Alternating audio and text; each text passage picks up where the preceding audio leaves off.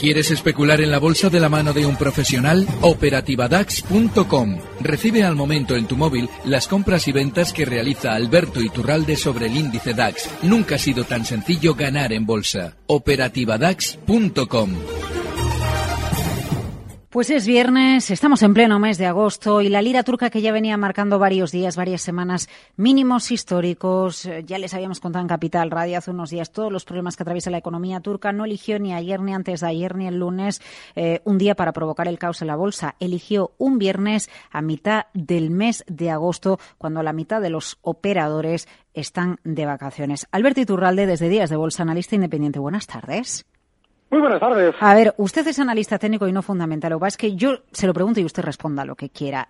¿Turquía es el motivo? ¿Turquía es la excusa? Estamos en pleno mes de agosto y un viernes, Alberto. ¿Cómo puede ser que yo, a finales de julio, primeros de agosto, yo os diga que el hecho de que Donald Trump haya eh, propuesto el fin de los aranceles con la Unión Europea se realiza porque quieren colocar grandes cantidades de títulos a nivel global para caer durante el verano?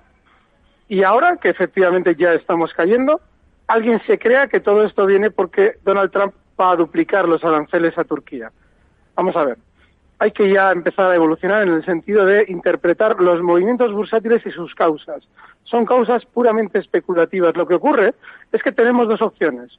O aceptar que vivimos un mundo en el que alguien nos intenta engañar o seguir en la inopia pensando que todo se produce de esta manera o de esta otra manera sino, eh, fíjate, en febrero, cuando yo te explicaba, digo, no, no, el mercado ha dejado de subir y los que más van a caer son los bancos. Qué casualidad que el hecho de que Donald Trump sube los aranceles a Turquía hace que el BBVA se desplome, como ya anunciábamos en febrero. Bueno, ¿hay alguien que se puede creer que este movimiento tiene algo que ver con Turquía? No. Eso no se lo puede creer nadie. El problema está en que hay una diferencia y es que siempre explicamos que este tipo de decisiones detonan la bomba, pero la bomba ya estaba colocada hace mucho tiempo, con lo cual no hay que asociar en absoluto lo que está sucediendo con ninguna medida de Donald Trump. El mercado está deteriorado hasta tal punto, bueno, fíjese el euro, Alberto, eh, subida del dólar hasta el euro, ¿no? Ahora le voy a preguntar por el IBEX, por BBVA, ¿no? Por esos títulos que nos resultan más cercanos o índices o el DAX también, pero, joder, el euro, ¿eh? A mínimos de más de un año, eh, cuando nadie daba un duro porque el dólar siguiera subiendo. Precisamente por eso, porque nadie daba un duro por eso, se produce. Lo que no nos damos cuenta es de que nadie daba un duro por la subida del dólar porque hay una serie de opinadores globales que están siempre creando un sentimiento que va a ser el falso sentimiento de mercado.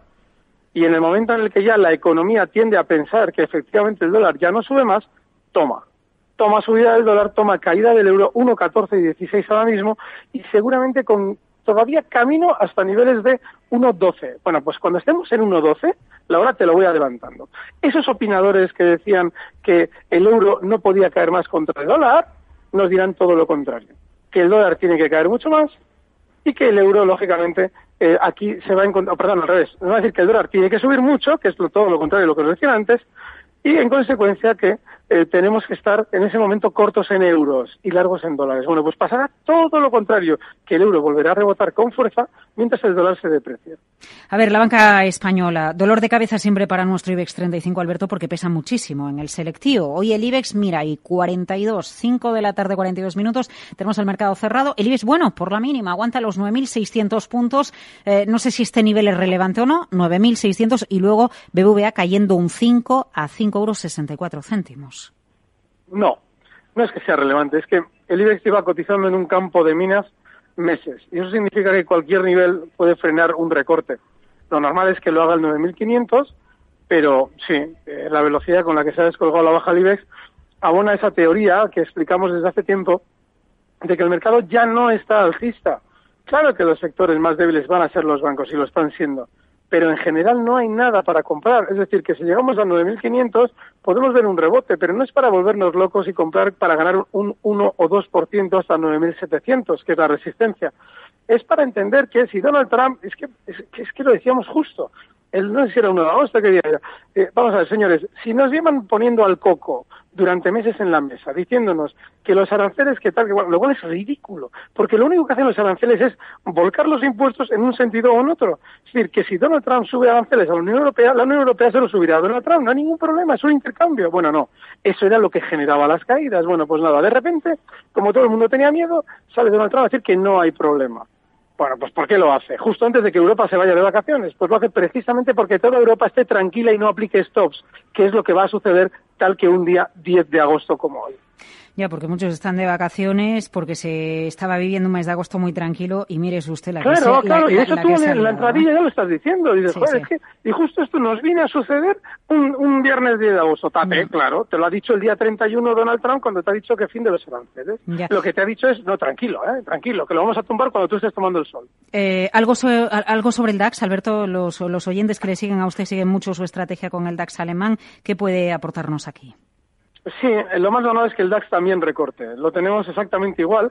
Vamos a ver durante estas próximas horas un aumento de la volatilidad global, es decir, ese VIX hay que seguirlo con respecto al SP500, y lo normal es que el DAX recorte más hasta niveles de 12.300. Ese es el nivel eh, de probable soporte. Está ahora mismo en 12.425. Yo lo que sugiero es que entiendan que en, en movimientos bajistas de fondo los rebotes son más rápidos y son tentadores a comprar cuando lo más eh, adecuado, lo más prudente es mantenerse al margen. Con lo cual, si viéramos al DAX rebotar estas zonas de 12.500, no piquen, porque lo normal es que eso sea resistencia. Alberto Iturralde, desde Días de Bolsa. Es viernes, hace calor, estamos en pleno mes de agosto, en pleno verano, en plenas vacaciones. Le he llamado, le he pedido unos minutos de su tiempo y usted me ha dicho que sí. Yo se lo agradezco mucho. Tomamos nota, desconfiamos de lo que se nos dice en el mercado para que no nos tomen por tontos, que eso es muy importante. Oye. Alberto, cuídese y pase buen fin de semana. Muchísimas gracias. Un fuerte abrazo. Estamos el lunes. Eh, aquí, eh, bueno, sí, estamos el lunes con Alberto Iturralde. ¿eh? No se olviden, hasta aquí la versión eh, veraniega breve de Mercado Abierto. 15 minutos de información sobre los mercados. Bueno, continúa la información. ¿eh? La próxima la actualizamos a las 6 de la tarde, hora central europea.